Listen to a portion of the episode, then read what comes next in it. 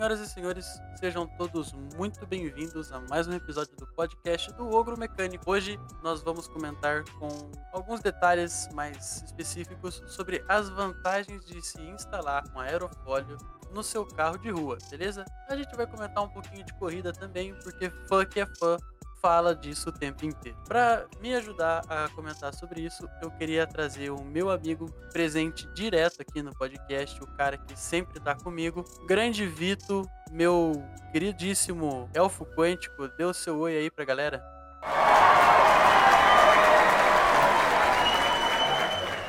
Opa, salve pessoal, tudo bem? Estamos aí novamente para dar uma força aí no podcast e comentar aí sobre as vantagens do aerofólio.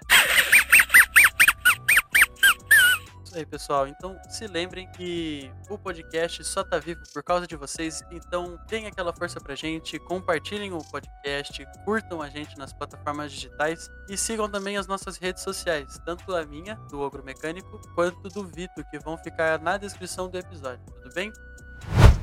Muito bem, pessoal. Então a gente vai começar contando para vocês como que surgiram os aerofólios. Senta que lá vem a história.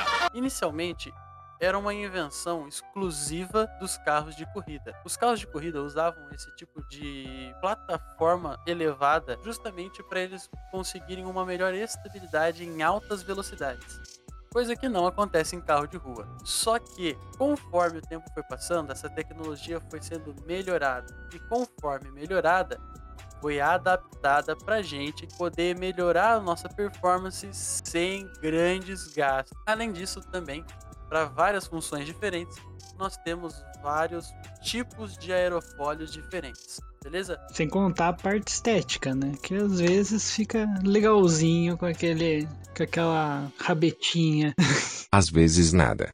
Sempre fica melhor com aerofólio. Vai lá, chefe, me ajuda aí, pô. Não é às vezes, cara. Todo carro com aerofólio fica muito mais irado. Não importa se você tem um hatchback, se você tem um sedã, se você tem um coupé, todo carro tem um tipo de aerofólio específico para você pôr no seu carro que vai ficar iradíssimo e melhorar a sua performance. Mesmo que dependendo do tipo de carro que você tenha, o tipo de aerofólio ideal para o seu carro possa ficar meio fora de orçamento. Isso aí, chefia. Tamo junto. Aerofólio pra sempre o ru. Exatamente, né? Porque tem alguns carros que fica meio estranho alguns tipos de aerofólio, né? Need for Speed Feelings ali, você colocar uma asa gigante num Gol. Nossa, que bosta! Se você colocar uma asa gigante num Gol, assim, num Golf, algum carro desses, assim, isso é da hora. Você senta no teto, usa de... Mesa no McDonald's, tá suave.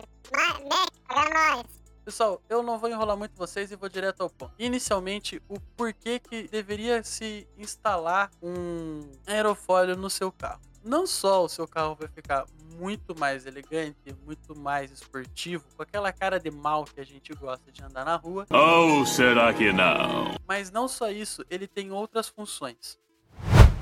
A primeira função dela de um carro de rua função dessa prancha atrás é justamente impedir a sujeira que sobe dos pneus traseiros alcançar o vidro. Vai melhorar a sua visibilidade. Não só isso, como também vai melhorar a vida útil da película e até mesmo do próprio vidro.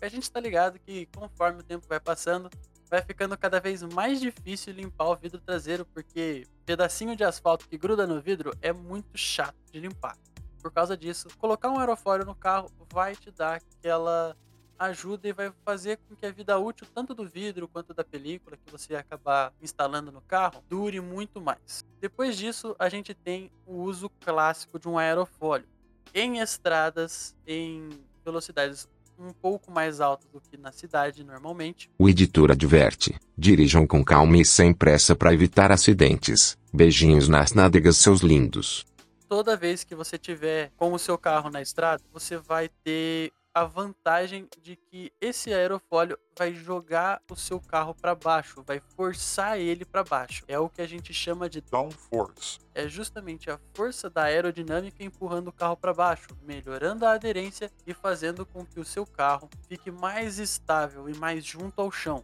impedindo ele de derrapar e também perder o controle numa curva ou até mesmo melhorando sua performance durante uma curva. Vitor, o que, que você pode falar pra gente sobre a diferença do aerofólio traseiro pro dianteiro? Dança, gatinho, dança! Bom, basicamente o que o João falou sobre a, o downforce, né? A downforce basicamente é exercida pelo aerofólio dianteiro. Então, a parte de grudar o, o carro no chão geralmente é exercida pelo aerofólio dianteiro, que é o que está mais perto do chão. Enquanto o traseiro ele ajuda mais na estabilidade e principalmente em curvas de altas velocidades. Né?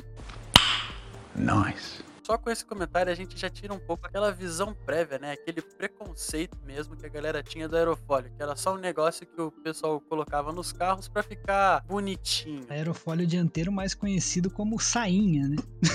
É a famosa saia dianteira. Além do mais, não só a saia dianteira, como também temos as saias laterais e até a traseira mesmo, né? Existe o famoso conjunto Body Kit, combina todos esses conceitos para melhorar mesmo, tanto a passagem de ar quanto o downforce várias outras coisas diferentes. O pessoal que acompanhou, que acompanha a Fórmula 1 há um tempo, né? Vamos para o caso mais extremo, né? Mas é, o pessoal que acompanha a Fórmula 1 há mais um tempo, lembra que em 2009 foi uma polêmica o tal do difusor traseiro, né? Isso tem a ver com, com o aerofólio, que o difusor ele é como se fosse um saia traseira né? É sobre isso, cara. Como eu falei, existem vários modelos diferentes. Cada modelo apresenta a sua própria angulação. O aerofólio depende muito, tanto de angulação quanto de material. Quanto mais leve o material, mais trabalho ele vai ter conforme o vento bater nele. E além disso, quanto mais inclinado ele for, mais para baixo ele joga o seu carro. Já é um ponto a considerar para a galera que gosta de rebaixar o carro ou que gosta de modificações extremas, tomar cuidado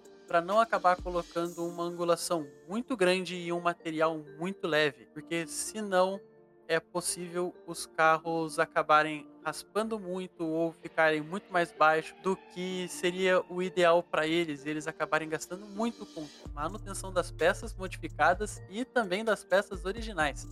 Querendo ou não, o protetor de cárter, a parte de baixo do motor, o escapamento, todo o assoalho do carro vai sofrer muito se você não calcular certo para poder medir o carro e fazer com que ele possa rodar aí de forma segura. O editor aprova essa mensagem. E por fim, pessoal, acho que o que eu posso mais falar para vocês é um casos mais extremos que a gente conhece. O começo da Fórmula 1, no início, os carros não tinham um aerofólio e conforme eles foram acrescentando potência nos carros, era muito comum eles terem o carro sendo jogado para fora da pista. Muitos acidentes, incêndios e até mortes aconteceram por causa dessa superpotência sem preparo. E o que aconteceu foi que a invenção do aerofólio e a implementação dele nos carros de Fórmula 1 evitou de esse aumento de potência ser um fator preocupante para as equipes. Quem lembra aí da época da Fórmula 1 com os carros de corrida charutinhos. O editor não fuma. Não gostei desse carro aí não. É naqueles carros compridinhos, todos redondinhos. Os carros passaram por uma reconfiguração muito forte para poderem aceitar os aerofólios e continuar podendo correr em alta velocidade. Então, se você está afim de mexer no seu carro, está querendo fazer um projetinho bacana, pense em disponibilizar parte do seu dinheiro aí, parte do seu orçamento para pôr um aerofólio no seu carro. Não importa se ele vai ser um ducktail, se ele vai ser uma prancha, se ele vai ser um split pumper ou qualquer tipo de aerofólio, se lembre que o aerofólio é um item de segurança, achando ele bonito ou não, porém ele tem que ser muito bem pensado para encaixar direitinho no seu projeto. E para isso, sempre consulte um profissional ou estude bastante na internet para poder saber qual que se encaixa melhor aí com o seu estilo de carro, seu estilo de projeto. Beleza, pessoal? E também não vai cometer algumas atrocidades absurdas de colocar uma asa gigante num Peugeot, por favor. Carro de baiano. Carro de baiano. Você vai ser conhecido como El Brian. Droga, é o Brian. Isso aí, pessoal. Muito obrigado por acompanharem com a gente hoje esse assunto que, sim, a gente falou de segurança, mas também falamos de estilo automotivo hoje. Não se preocupem, eu sei que eu fiquei bastante tempo sem gravar, mas o que acontece é que a gente vai voltar e agora a gente vai voltar com tudo. O objetivo é trazer toda semana aí. Se eu não conseguir trazer, eu vou estar avisando lá no meu Instagram. E agora eu tenho até uma pessoa especial para me lembrar de colocar coisa no Instagram. Então eu vou sempre estar informando vocês por lá, beleza? Todo dia conteúdo para vocês lá no Instagram.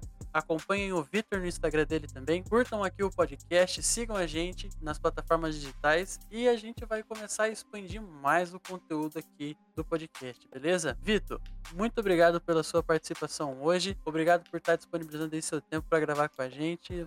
Manda um salve aí pro pessoal pra gente estar tá terminando. É isso aí, muito obrigado pelo convite. É sempre bom estar tá participando aí. Muito obrigado, pessoal, quem que tá acompanhando aí. Estamos juntos e misturado. Frase de velho do cacete. Editor corta palavrão em ação. E é isso aí, né? Bebam água, usem cinto de segurança. É isso aí, pessoal. O podcast do Agromecânico termina por aqui. Eu vejo vocês numa próxima. Valeu. Faz o urro. Valeu, faz o urro. Nota final do editor. Sim, eu acho a risada do Vito igual a do Mutley. Segue e deixa o coraçãozinho. Beijos.